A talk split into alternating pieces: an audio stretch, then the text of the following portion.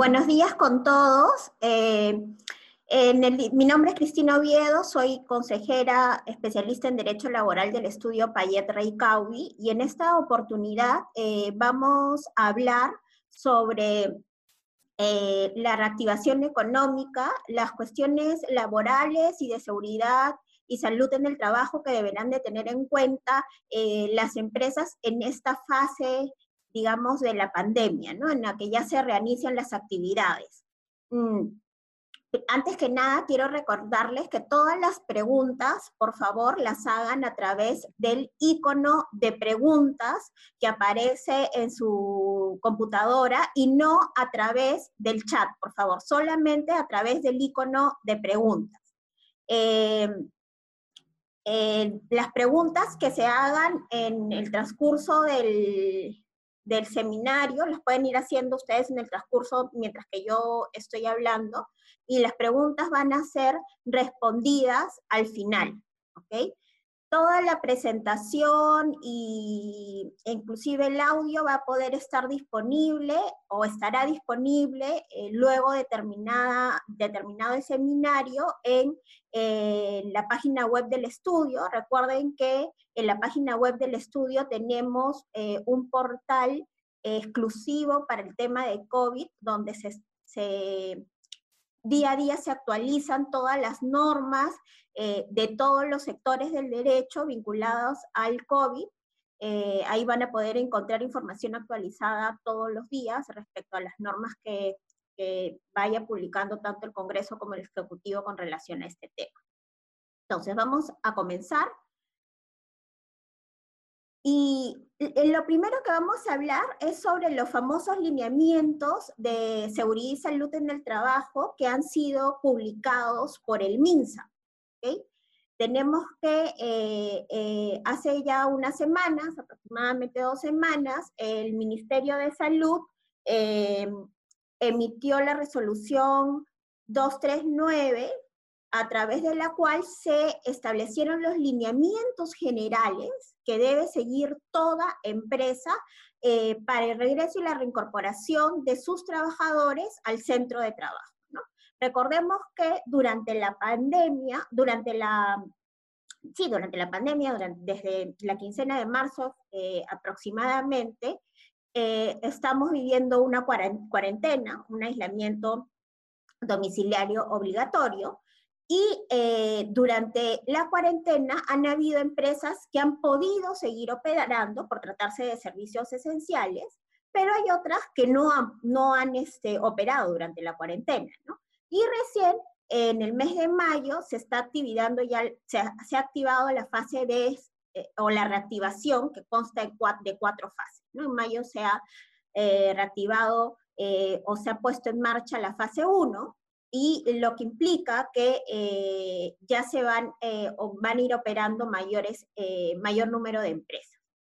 Entonces, los lineamientos del MINSA lo que hacen es recoger esas normas que de carácter general, o sea, son transversales a, a todas las actividades, se aplican a todas las actividades, a todos los sectores, las normas de seguridad y salud que deben de tener en cuenta las empresas para evitar el contagio del COVID-19, ¿no? Es importante tener en cuenta que los lineamientos, repito, son transversales, o sea, aplican a todos los sectores, a, todos los, a todas las actividades.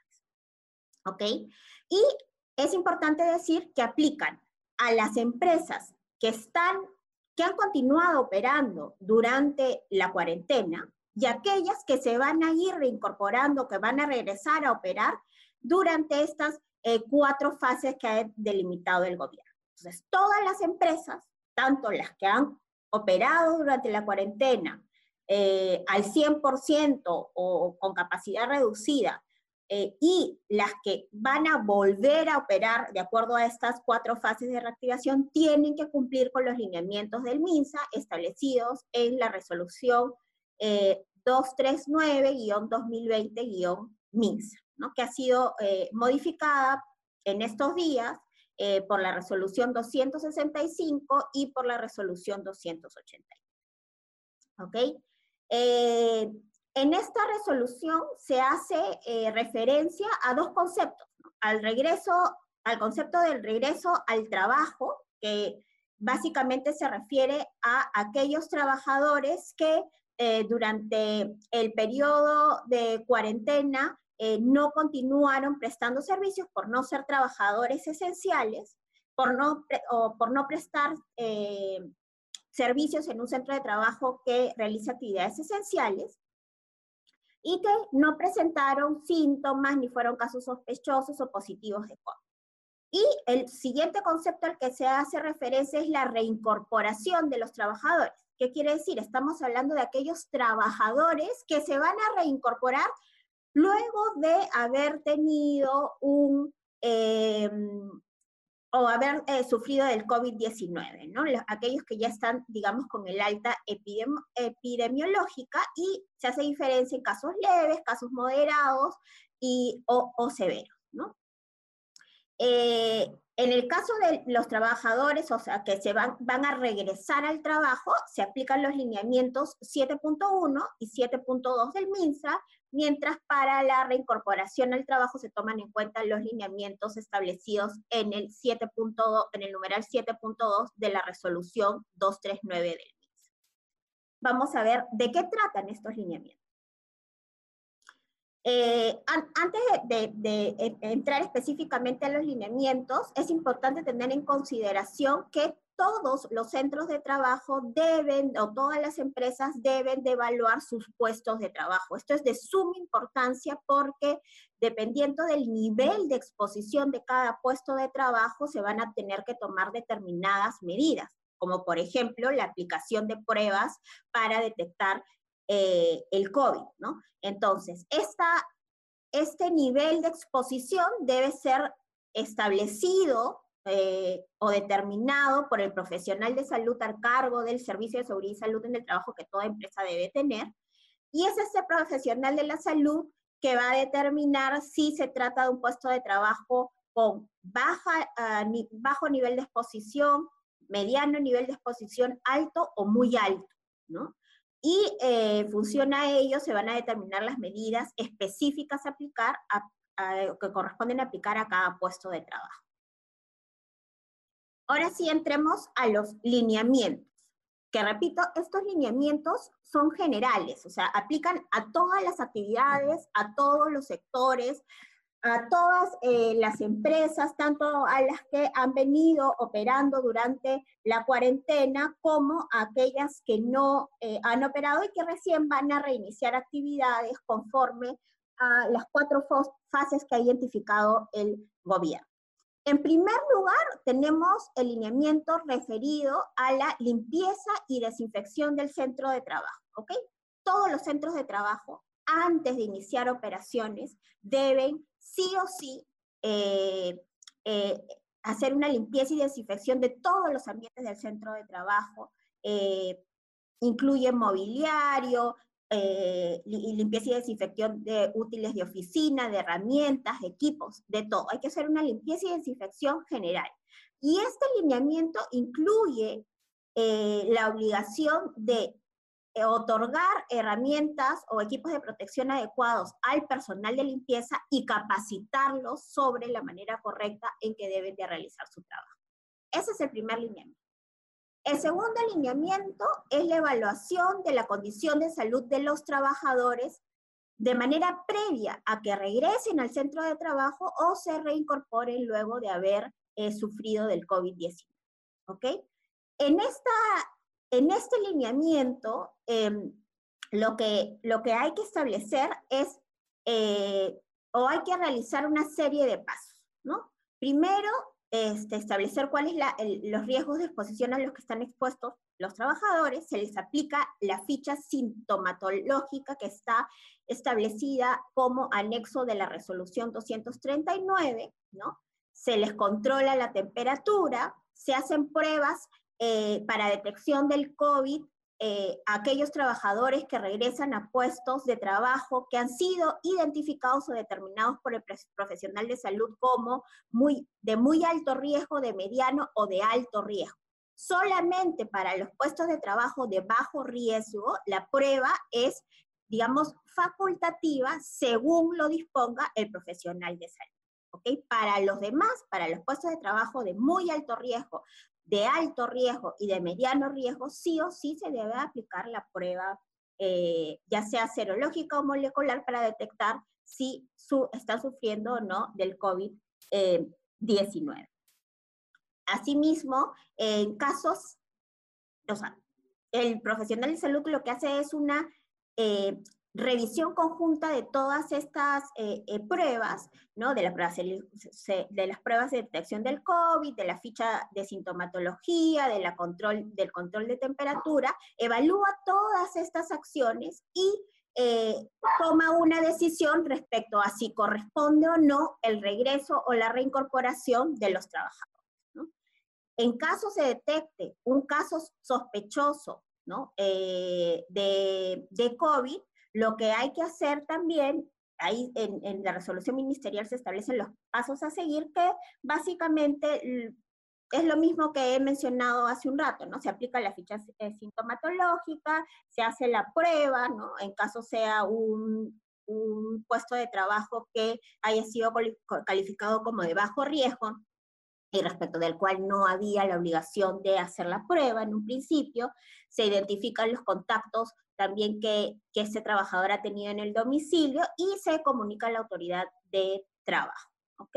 Y antes de que, luego de, digamos, confirmado este caso de COVID, lo que se tiene que hacer es, se guardará la, la cuarentena que corresponde, los 14 días, y antes de que se reincorpore nuevamente al centro de trabajo, se le evaluará al trabajador para ver si ya está apto para eh, volver a prestar servicios en el centro de trabajo. El tercer gran lineamiento es el lavado y desinfección de manos. Respecto a este lineamiento, lo que se ha establecido en la resolución del MINSA es lo siguiente, que el empleador debe asegurar que en el centro de trabajo existan puntos de lavado o de desinfección, o sea, de, en los que se encuentren eh, disponible alcohol en gel, eh, en cantidad suficiente. ¿okay? En todo el centro de trabajo deben haber estos puntos de lavado o desinfección en cantidad suficiente que asegure que el personal tenga a su disposición eh, la facilidad de lavarse y desinfectarse las manos en el momento que lo considere pertinente. Se ha establecido que uno de esos puntos de lavado sí o sí tiene que estar al ingreso del centro de trabajo. Y asimismo se señala que en cada punto de lavado de manos o de desinfección se debe colocar un cartel en el que se indique de manera específica cómo es que el trabajador debe lavarse las manos de, manera correcta o desinfectarse las manos de manera correcta. El cuarto gran lineamiento es la sensibilización eh, que se debe realizar respecto a la prevención del COVID-19. ¿Y esto eh, qué, implica? Que el profesional de la salud, del Servicio de Seguridad y Salud en el Trabajo, debe asegurar, ya sea a través de capacitaciones, carteles, cualquier medio que los trabajadores eh, tengan a su alcance información respecto, información relevante y que, digamos, y oficial, información que haya sido expedida por el Ministerio de Salud, eh, respecto a las medidas que deben de adoptar durante sus labores para prevenir el contagio eh, del COVID-19, ¿no? Por ejemplo, sobre el adecuado uso de mascarillas, eh, todo lo que tiene que ver con las medidas de prevención, ¿ok? El quinto alineamiento son las medidas de prevención, pero las colectivas, ¿no?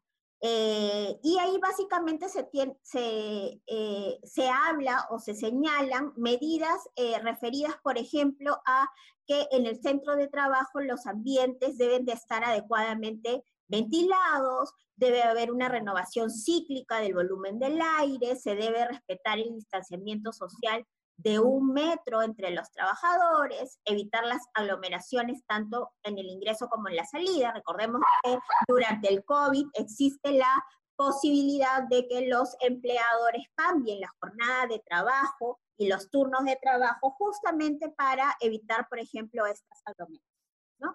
Eh, importante también establecer puntos eh, de acopio de los equipos de, de protección personal eh, relacionados con el COVID, ¿no? Adecuados, porque estos, por ejemplo, las mascarillas, de ser el caso los guantes o cualquier otro implemento de seguridad respecto al COVID-19 pueden ser un, eh, pueden contagiar, digamos, a otros trabajadores si es que no se toman las medidas adecuadas para su eliminación. Entonces hay que tener en cuenta también eso.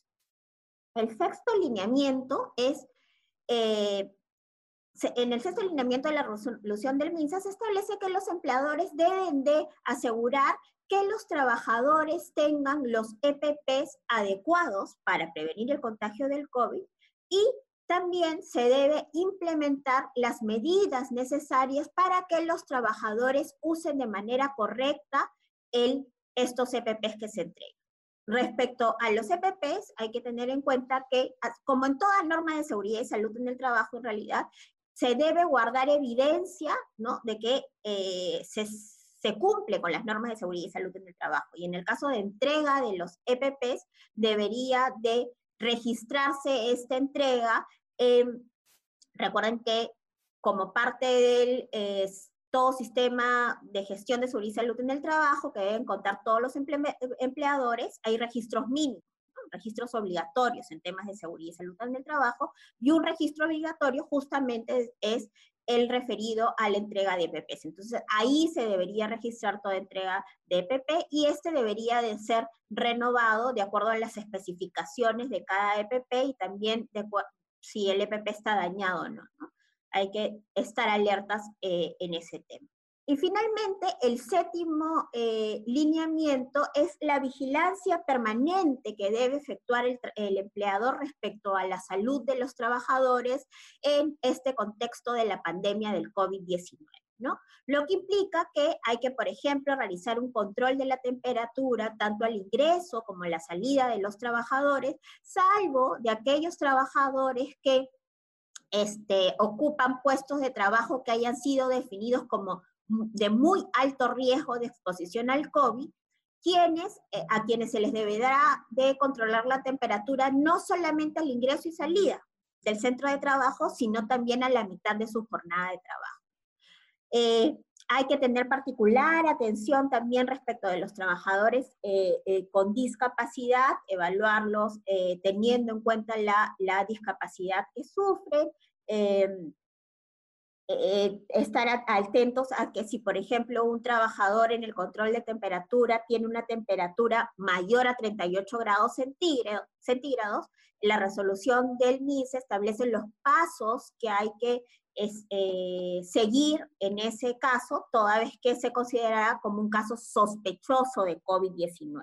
¿no es cierto? Entonces hay que llenar la ficha sintomatológica, realizarse, realizar la prueba según las disposiciones del MINSA, eh, identificar los contactos de trabajo, los contactos de este trabajador sospechoso en el domicilio también en el centro de trabajo y aplicar las pruebas eh, de detección del COVID en caso corresponda a los compañeros de trabajo, y así como comunicar a la autoridad sanitaria. Entonces, estos son los siete grandes lineamientos de seguridad y salud en el trabajo que establece la resolución eh, eh, del MINSA y que, repito, deben ser cumplidos por todos los empleadores, por todas las empresas, tanto aquellas que han continuado operando durante la cuarentena como aquellas que van a reiniciar actividades.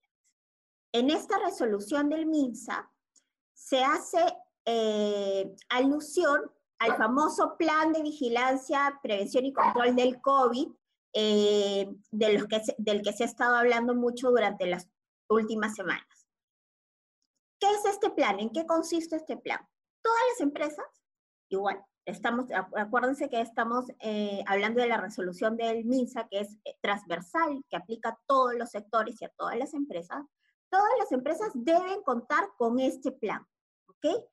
Y en el plan, básicamente lo que eh, se debe detallar, entre otras cosas, son las actividades, las acciones que va a realizar la empresa de vigilancia, prevención y control eh, respecto del COVID-19, teniendo en cuenta los siete lineamientos antes expuestos. ¿ok? ¿Qué es lo que va a hacer la empresa para cumplir esos siete lineamientos de acuerdo a las características de cada empresa, evidentemente? ¿No? Este plan, en este plan, en la elaboración de este plan, debe participar un profesional de salud. O sea, no solamente la empresa, sino un profesional de salud también quien es el profesional de salud a cargo del servicio de seguridad y salud en el trabajo de cada empresa. ¿okay?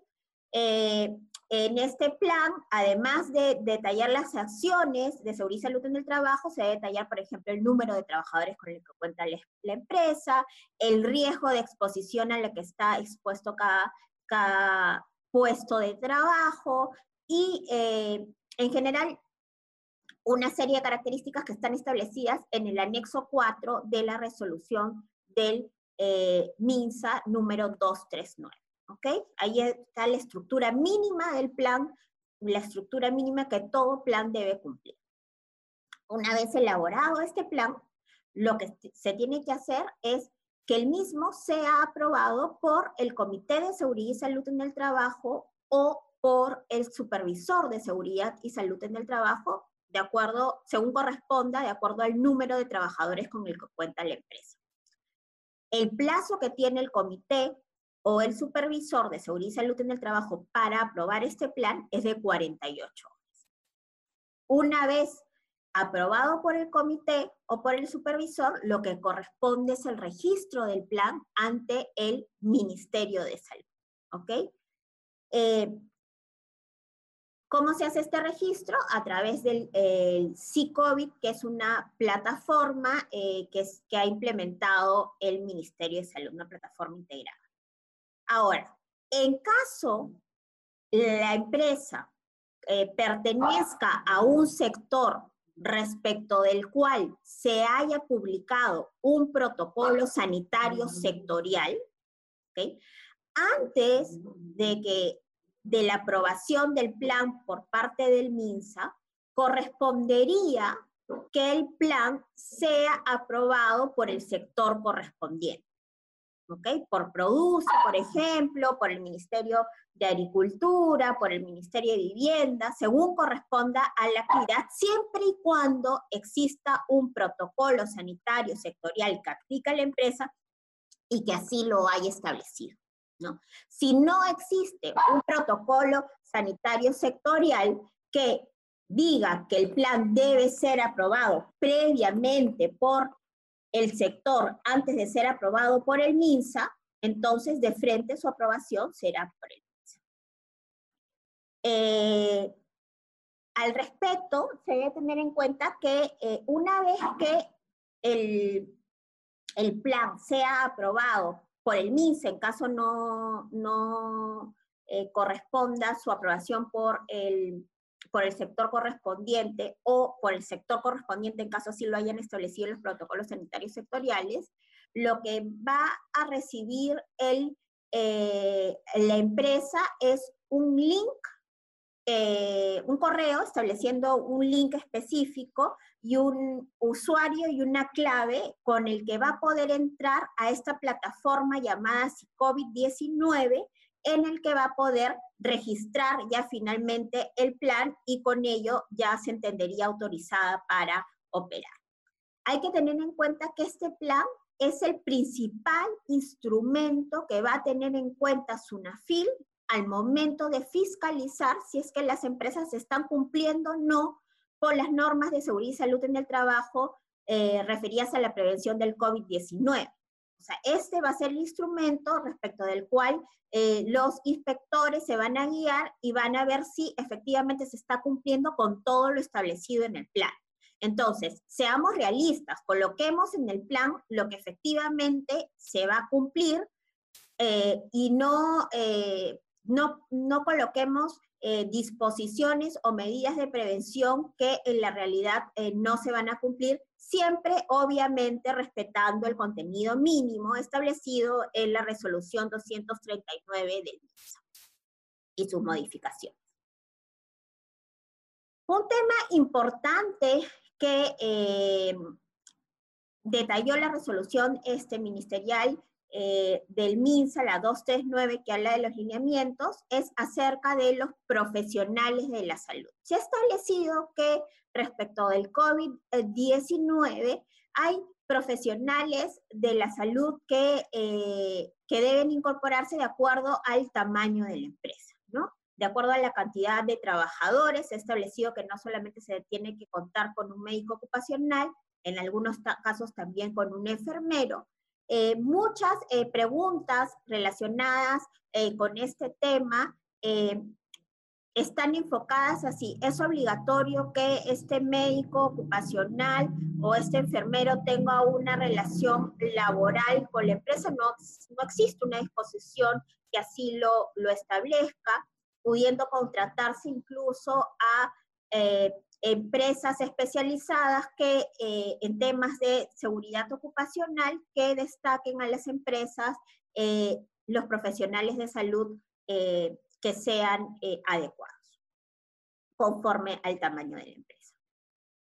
Eh, otro tema importante que ha saltado en los últimos días y que se ha ido modificando constantemente es el, es el tema de los trabajadores de riesgo, aquellos trabajadores que pertenecen al, eh, al grupo de riesgo. ¿no? Esta, esta relación de, de, enfermedades que califican como como riesgosas respecto del COVID-19 se ha ido modificando en los últimos días. La última modificación ha sido eh, eh, reciente, ha sido a través de la resolución 283 del MINSA, que justamente modifica la resolución 239 también del MINSA, en la que habla de los lineamientos generales para el regreso y la reincorporación de los trabajadores. Y este es el listado, digamos, final hay que tener en cuenta que no se trata de una lista taxativa, que el profesional de la salud podrá determinar otros casos en los que también este, corresponde que se declare al trabajador como eh, de riesgo.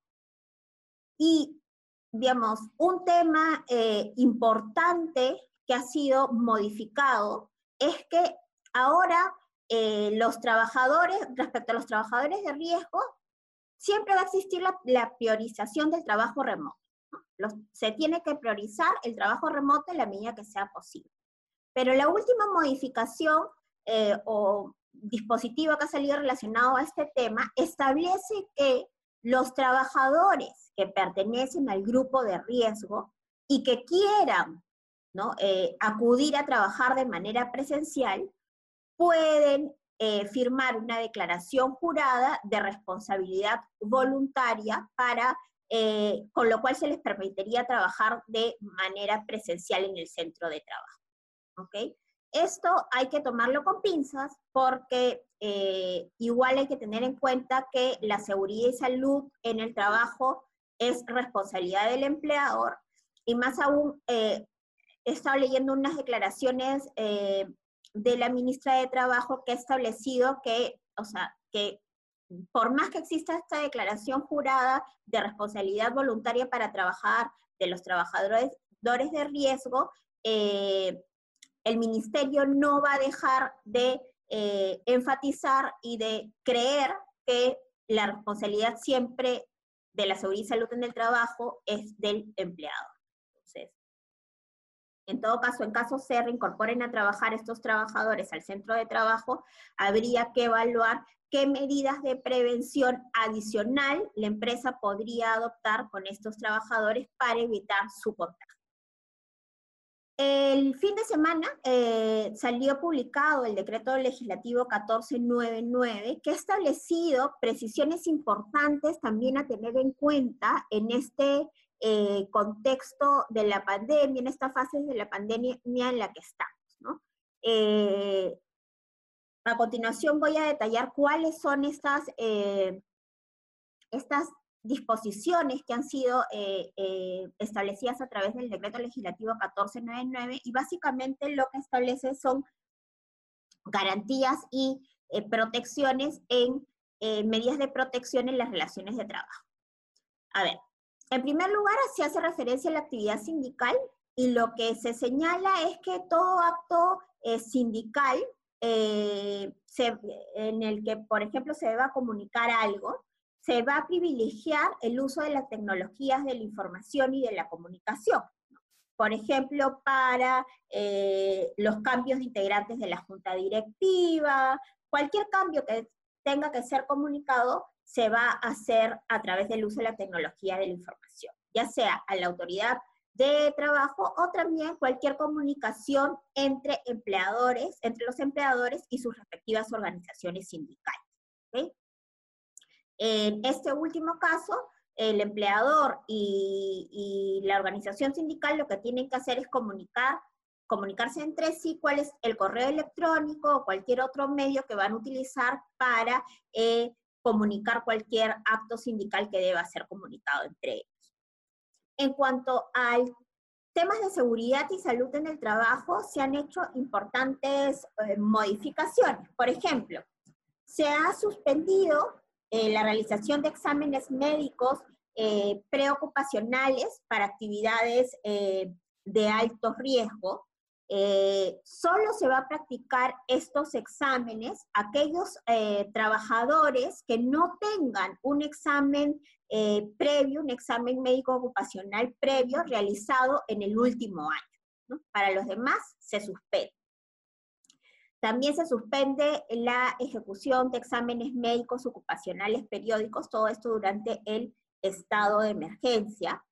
Se prorroga la vigencia de exámenes médicos vencidos o, estén por, o que estén por vencer durante la emergencia sanitaria también se establece que solamente existe la obligación de brindar capacitaciones presenciales en dos supuestos, al momento de la contratación y cuando se produzcan cambios en las condiciones de trabajo.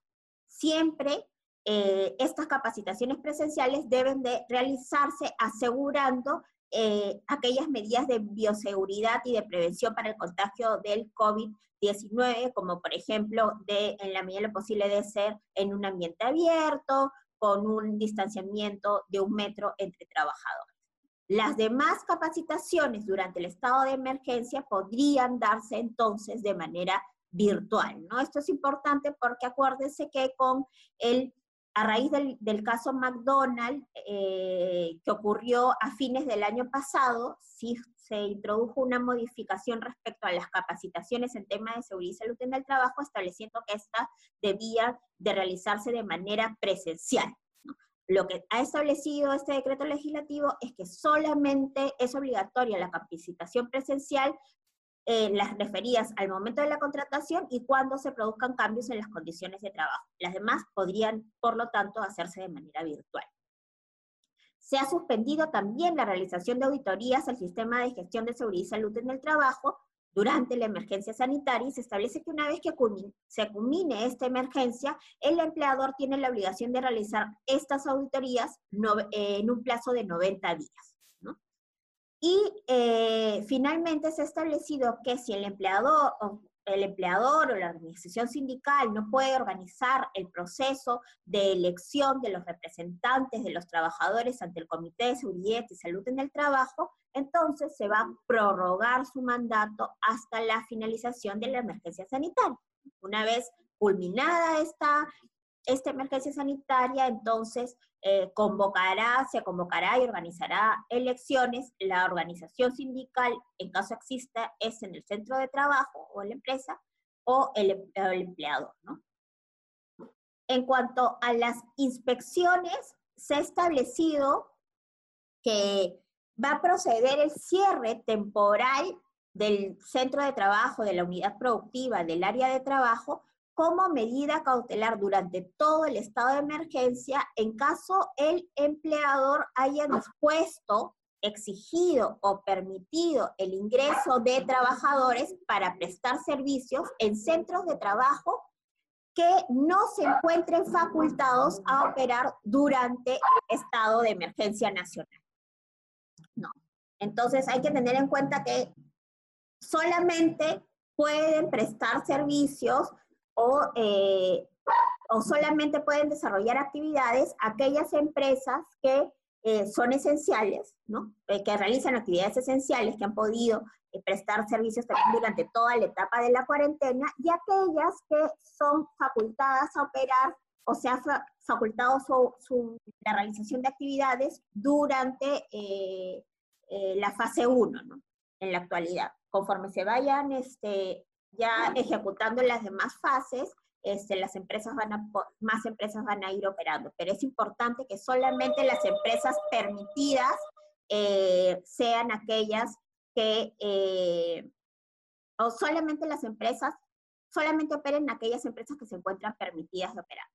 Y en, en este caso se ha establecido, como repito, que es facultad del inspector establecer el cierre temporal de la unidad o del centro de trabajo, la unidad productiva, en caso eh, se trate de una empresa que esté operando sin estar facultada a operar, ya sea durante la cuarentena o durante cada fase que se vaya reactivando este, de estas cuatro fases que ha establecido el, el gobierno para la reactivación de actividades.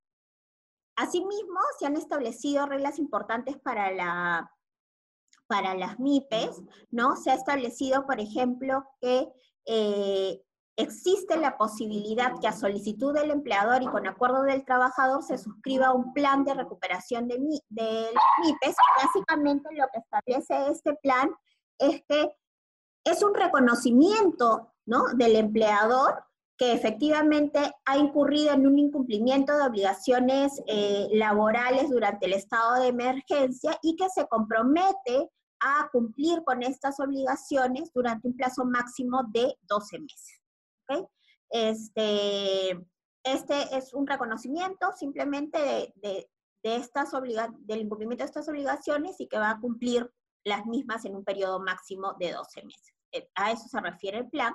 Y eh, tiene que cumplir eh, dos requisitos las MIPES para poder acceder a este plan. En primer lugar, no debe haber incurrido en incumplimiento de las normas relacionadas al Decreto Supremo 44-2020, que es las que establecen el periodo de cuarentena y el estado de emergencia nacional, y no debe haber aplicado suspensión perfecta de labor.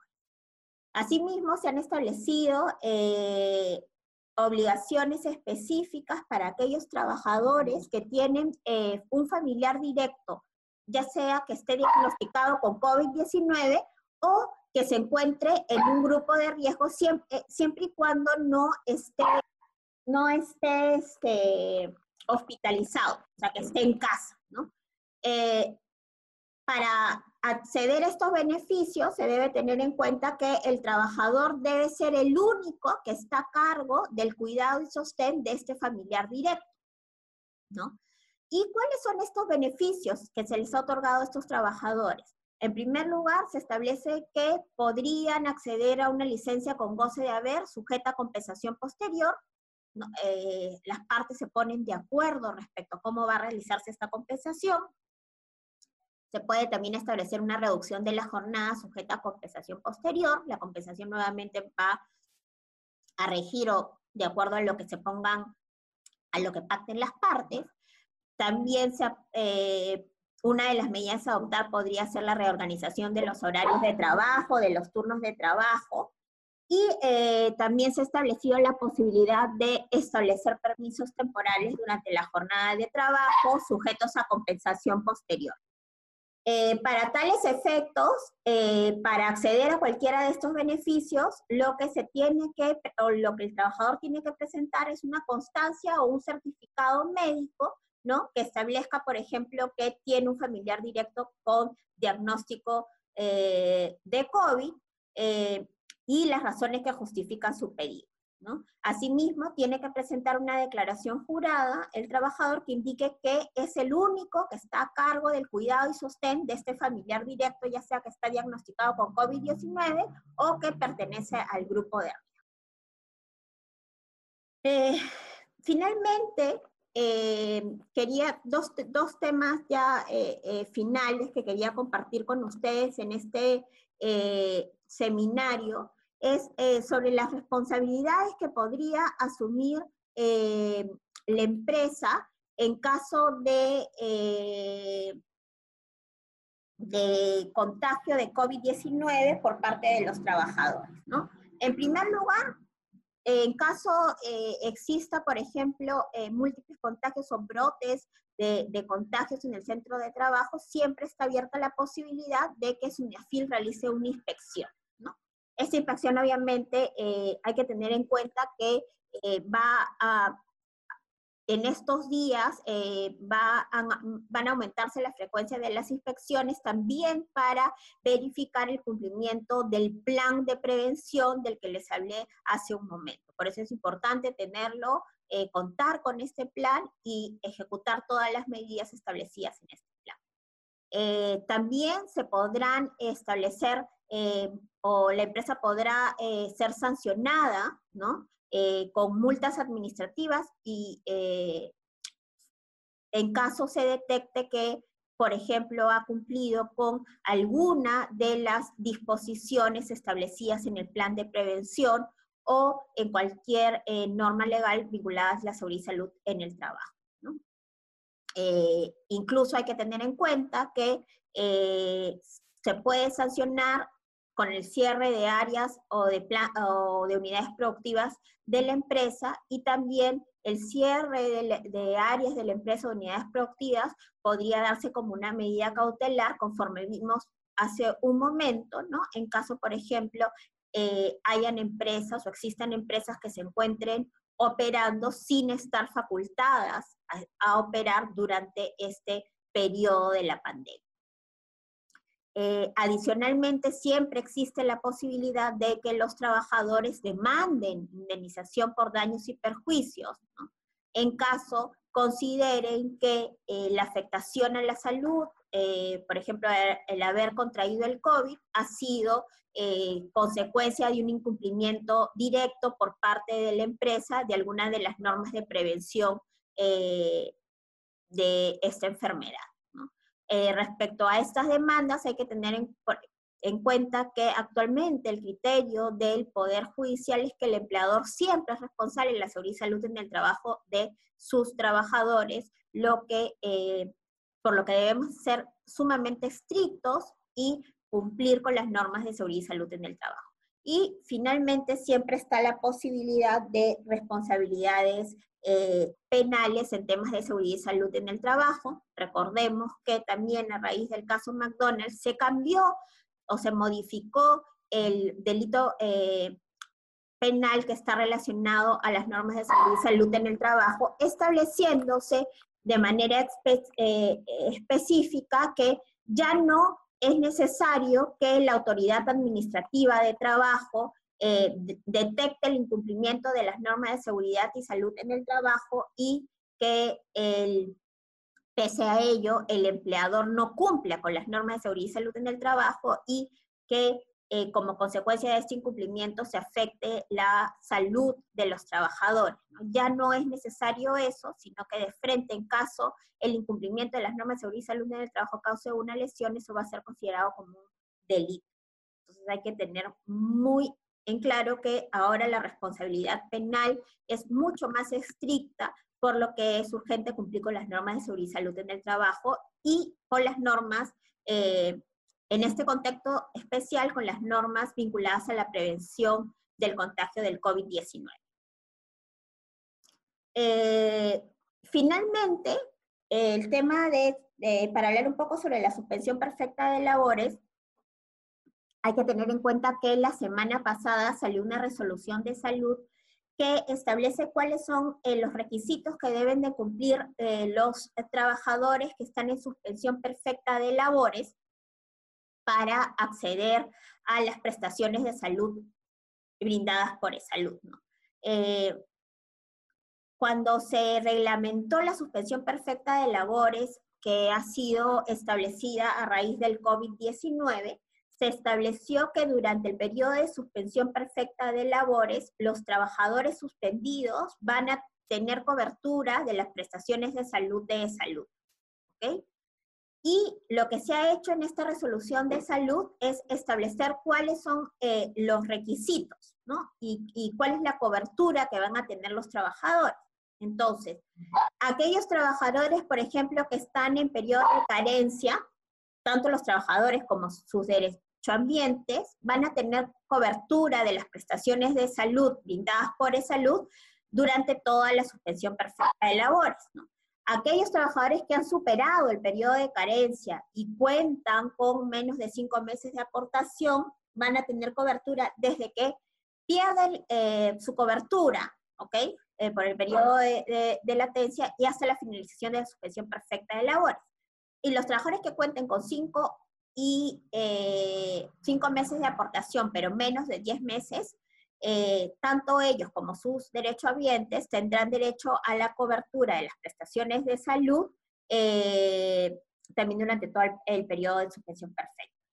Hay que tener en cuenta que la suspensión perfecta, respecto a esta cobertura especial, se ha establecido una norma que establece que si la suspensión perfecta de labores es denegada por el Ministerio de Trabajo, luego de la evaluación que se está realizando, eh, y eh, los trabajadores eh, hayan accedido a esta cobertura especial y se les haya otorgado prestaciones de salud a los mismos trabajadores o a sus derechohabientes, en ese caso, Salud va a exigir a la empresa el reembolso de los montos o el reembolso de las prestaciones eh, de salud que hayan sido otorgadas tanto a los trabajadores como a sus derechohabientes. ¿no? Estamos hablando de las suspensiones perfectas de labores que hayan sido denegadas por el Ministerio de Trabajo luego de la evaluación.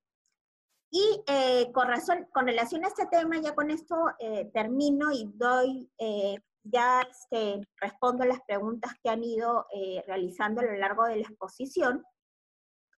hay que tener en cuenta que SUNAFIL ya está evaluando las suspensiones perfectas de labores, ya viene evaluando las solicitudes y ya está iniciando eh, SUNAFIL los requerimientos de información. O sea, el Ministerio de Trabajo está evaluando esas solicitudes y de ser el caso, de, eh, ya inicia SUNAFIL los requerimientos de información adicional que se requiere para verificar si efectivamente lo señalado en la solicitud es correcto y por lo tanto procede la suspensión perfecta de labor. En esta diapositiva se, se puede eh, leer cuáles son este requerimiento de información que está este, realizando SUNAFIL a, a diferentes empresas y eh, es de notar que este requerimiento de información es bastante amplio y se le otorga solo el plazo de tres días para cumplir con el mismo. O sea, que en la medida de lo posible hay que ir recopilando toda aquella información que sustente la suspensión perfecta de labores porque el plazo concedido es bastante eh, corto. Bueno, esa es eh, toda la exposición del día de hoy. Ahora vamos a pasar a contestar preguntas. Dice, nosotros tenemos una autorización para operar por estar vinculada a la importación y comercialización de productos de acero. Sin embargo, al querer solicitar la reactivación en la página de Produce, mi giro no está en la lista de opciones. Eh, en, caso hayan problemas con la inscripción de las empresas, lo que recomiendo es comunicarse directamente con el sector eh, eh, por vía telefónica o por, por, los correos electrónicos que están a disposición, que ellos absuelven todas este, las dudas. En principio, debería poder, si estás autorizado a operar en esta fase, deberías poder inscribirte en la página eh, del produce, si ese es el sector que corresponde, ¿no? Y en caso el protocolo sanitario sectorial haya establecido que primero debes de registrarse en el produce, si no hay un protocolo sanitario sectorial que alcance a esa actividad, de frente podrías registrar tu plan ante el MINSA. ¿Cuál es el procedimiento a seguir eh, para reiniciar actividades, como les comenté, actualmente lo que se ha establecido es la exigencia de contar con un plan de prevención, que este plan tiene que ser aprobado eh, por el MINSI registrado ante el CICOVID y en caso exista un protocolo sanitario sectorial específico del sector, lo que tiene que hacer es, eh, antes de registrar este plan en el MINSA, registrarlo en el sector correspondiente. ¿Ok? Y luego se registra en el MINSA y finalmente se registra en el SICOM. Con eso ya pueden iniciar operaciones, obviamente siempre cumpliendo con las medidas de prevención que se han, se han establecido en el plan, porque ahora lo que SUNAFIL va a verificar es que efectivamente las empresas que están eh, reactivando sus actividades eh, cumplan con lo establecido en el plan, que es lo que, que contiene las medidas mínimas de prevención de contagio del COVID-19. En caso de una empresa que no realice actividades esenciales y que no esté en la fase 1 de reactivación, está prohibido que trabajadores hagan mantenimiento a maquinarias o equipos de manera presencial. Es que acordémonos que existe, eh, ya está facultada la, eh, en la fase 1, se faculta la realización de mantenimiento de maquinarias o equipos. Entonces, de repente por ese lado podría reactivarse esa actividad, ¿no? Si no es con personal propio, de repente con personal de tercero, empresas especialistas en el mantenimiento. Hay un plazo para, que para las empresas que nunca pararon operaciones, para que las empresas que nunca pararon operaciones se adecúen a los lineamientos. No existe un plazo establecido, pero hay que adecuarse a estos lineamientos lo más rápido posible porque son los lineamientos que actualmente rigen respecto de la prevención del COVID-19. Entonces, para las empresas que nunca pararon operaciones, eh, ya deben de estar trabajando en este plan y en implementar todas aquellas medidas de prevención que correspondan de acuerdo a los lineamientos generales del Ministerio de Salud establecidos en la resolución 239, como en los protocolos sanitarios sectoriales que correspondan a las actividades que realiza la empresa. A ver, el personal de salud de trabajo tiene que analizar la información de cada uno y dar el ok para que regrese. El, personal de salud, eh, el, profesional de salud, lo que hace es evaluar eh, una serie de acciones. La ficha sintomatológica, eh, las pruebas eh, de detección del COVID en caso estemos ante puestos de trabajo de alto, muy alto, mediano riesgo de exposición, em, el control de temperatura de los trabajadores, una serie de acciones establecidas en la resolución ministerial. Todas esas acciones en su conjunto las evalúa el profesional de salud y el profesional de salud determina si el trabajador puede o no puede regresar al centro de trabajo, ¿no? Ya sea eh, si puede regresar después de haber estado en cuarentena o si puede regresar luego de haber contraído el COVID-19. Sobre los lineamientos de, limpieza, se comentó que se debe capacitar al personal de limpieza. La capacitación es de manera interna, debe quedar registro. Ok, sí, efectivamente como parte de los lineamientos generales del, MISA se ha establecido la limpieza y desinfección del centro de trabajo. Y ese lineamiento, que es el lineamiento número uno, establece o incluye la obligación de capacitar al personal de limpieza.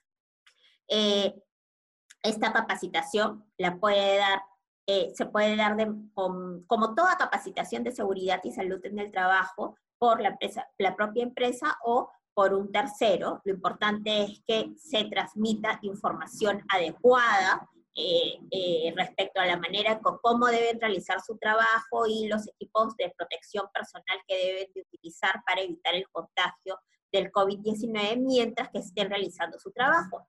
Como toda capacitación vinculada a la seguridad y salud en el trabajo, debe de registrarse en el registro de capacitaciones. Eh, eso básicamente, ¿no? Todo, recordemos que todo, todo, en realidad toda medida de seguridad y salud en el trabajo adoptada por la empresa eh, debe de tener una constancia, ¿no? La empresa debe guardar evidencia de que cumplió con las normas de seguridad y salud en el trabajo. Y en este caso de las capacitaciones, el registro de las mismas es el adecuado, ¿no? A este registro, en este registro se tiene que eh, señalar cuál es la materia que fue objeto de capacitación, la duración de la capacitación, cuánta, eh, quién la dictó, eh, las personas que asistieron a la capacitación es muy importante también. No solo así se va a acreditar que efectivamente se cumplió con esa capacitación. La preguntan dónde se puede recabar la ficha sintomatológica. La ficha sintomatológica es, forma parte de los anexos de la resolución 239 eh, guion 2020-MINSA, y esa es la ficha que todo trabajador debe de llenar y entregar a su empleador, y es uno de los instrumentos que será evaluado por el profesional de salud para determinar si corresponde que el trabajador puede regresar o reincorporarse a trabajar. Pregunta si es que puede tomar eh, la temperatura no solamente el médico y una enfermera, eh, porque solamente tienen un médico y una enfermera en esta empresa, pero tienen varias sedes. Eh, en, los lineamientos lo que, se establece es que el profesional de la salud del Servicio de Seguridad y Salud en el trabajo de la empresa eh, como que garantiza y gestiona que efectivamente se realice el control de la temperatura. En ese sentido, se podría interpretar que puede ser otra persona. Lo importante es que se deje constancia del registro de, la toma de la temperatura, porque solamente así se va a, acreditar que efectivamente se cumplió con esta obligación. Y recordemos que el control de la temperatura tiene que hacerse al inicio y al finalizar eh, la, cada jornada de trabajo y en el caso de los trabajadores que presta o que ocupan puestos de trabajo que están eh, que tienen muy alto nivel de exposición al COVID-19, el control de la temperatura también debe hacerse a la mitad de la jornada. En el ingreso a las instalaciones de la empresa debe haber necesariamente un punto de lavado. Sí, efectivamente, en el ingreso de la, del, o sea, como dije, el empleador tiene que garantizar que en todo el centro de trabajo estén disponibles eh, puntos de lavado o desinfección suficientes para que los trabajadores puedan acceder a lavarse las manos o a desinfectarse en todo momento estableciéndose de manera expresa que uno de estos puntos de lavado o de desinfección debe estar en, colocado en el ingreso del centro de trabajo y que en cada eh, estación de lavado o desinfección se debe colocar un cartel en el que se indique la correcta manera en que el trabajador se debe lavar la mano o desinfectar.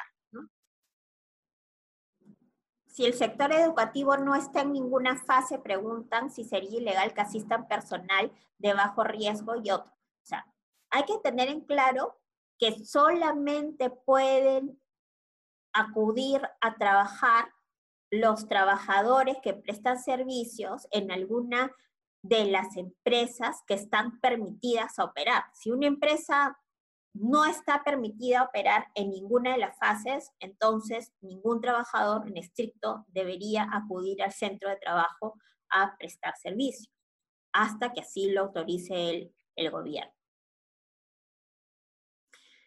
Según la resolución ministerial 283 del MINSA, nos preguntan que eh, esta resolución establece que las empresas que no cuenten con un sistema de gestión de seguridad y salud en el trabajo pueden optar por aplicar el anexo 1 de la resolución ministerial 239.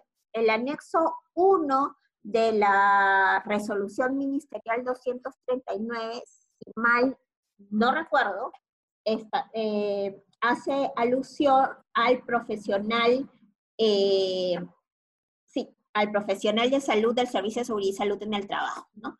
Entonces nos pregunta si es que eh, si es que eso quiere decir que si antes de la pandemia una empresa con 90 trabajadores tenía un sistema de gestión de seguridad y salud en el trabajo sin enfermera ni médico ocupacional, ahora para su plan de vigilancia y poder retornar al trabajo, podrá hacerlo con su sistema de gestión de seguridad y salud en el trabajo anterior y sin necesidad de contratar una enfermera ocupacional. No, yo lo interpreto de otra manera, esa, esa, esa disposición establecida en la resolución ministerial 283 del MIT.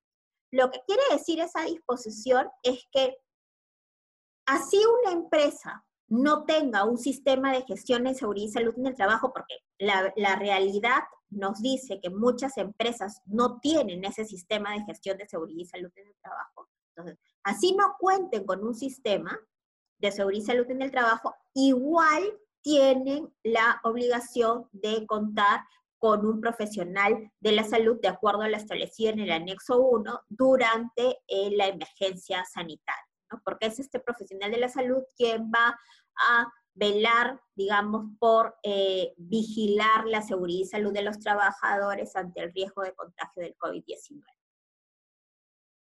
Respecto al registro de entrega de PPs, ¿tiene que ser una lista o pueden ser solo fotografías? Y tiene que ser la primera vez o toda vez que se renueven. Miren, es importante tener en cuenta que el Ministerio de Trabajo aprobó ya hace varios años el contenido mínimo de todos los registros obligatorios de seguridad y salud en el trabajo que debe tener una empresa. Así se ha el contenido mínimo del registro de EPPs, ¿no? Hay que tener en cuenta ese contenido mínimo y que incluye, ¿no? Eh, incluye este, o sea, que se tiene que, en este registro, se tiene que registrar, ¿verdad? La redundancia, cada vez que se entrega un EPP al trabajador, no solamente la primera vez, sino cada vez que se renueva, porque solo así se va a poder acreditar que la empresa cumplió con esta obligación. La aplicación de pruebas para los contactos debe asumirlo el empleador. No, no, no siempre, no siempre. En, un supuesto en específico, sí se establece la obligación de eh, tomar pruebas a los contactos del centro de trabajo a cargo del empleador. Eh, pero no siempre, no, no siempre, y, y en el caso de los contactos, eh, o sea, los familiares, los contactos del trabajador sospechoso diagnosticado con COVID que estén en el domicilio junto a él, nuestra obligación no la asume el empleador. ¿Quién debe elaborar el plan de vigilancia? ¿Un médico ocupacional? Eh, si no se cuenta uno en la oficina, lo hace el área de recursos humanos o de... A ver, el el plan para la vigilancia en realidad es un trabajo conjunto, ¿no? Es un trabajo conjunto del, del Servicio de Seguridad y Salud en el Trabajo, de Recursos Humanos, del área correspondiente de la empresa, aunque en, en, en la resolución del, Ministerio de Salud se, hace, se alusión específicamente al Servicio de Seguridad y Salud en el Trabajo. Bueno, yo creo que es una participación conjunta de la empresa, de un profesional de la salud ¿no? Y eh, del área legal también correspondiente, porque eh, solamente así se van a asegurar que efectivamente se cumpla con todo el contenido mínimo y que eh, este finalmente pueda ser aprobado. ¿no? Se trata de un trabajo, creo, multidisciplinario. En, en, cuanto a los casos sospechosos de COVID-19 detectados por eh, casos sospechosos de COVID-19 detectados en el centro de trabajo es a raíz de una prueba este, que haya sido practicada eh, por el centro de trabajo, estos casos sí se tienen que reportar a la autoridad de salud de acuerdo a la modificación de la resolución 239 realizada por la resolución 265 del MIS. Dice, si solo tenemos pensado que vayan a trabajar inicialmente la mitad de mi planilla, debo considerar al profesional de salud según el anexo en función de los trabajadores que efectivamente estén en la oficina o al 100% de la planilla, aunque no vayan todos. Es en la norma del MISA se habla la cantidad de trabajadores que en total tiene la empresa, sin importar quiénes vayan presencialmente o no a la oficina. Cuando en el anexo que detalla el contenido del plan de vigilancia refiere que debe incluirse la nómina de los trabajadores, eso implica necesariamente colocar a cada uno con nombre y apellido.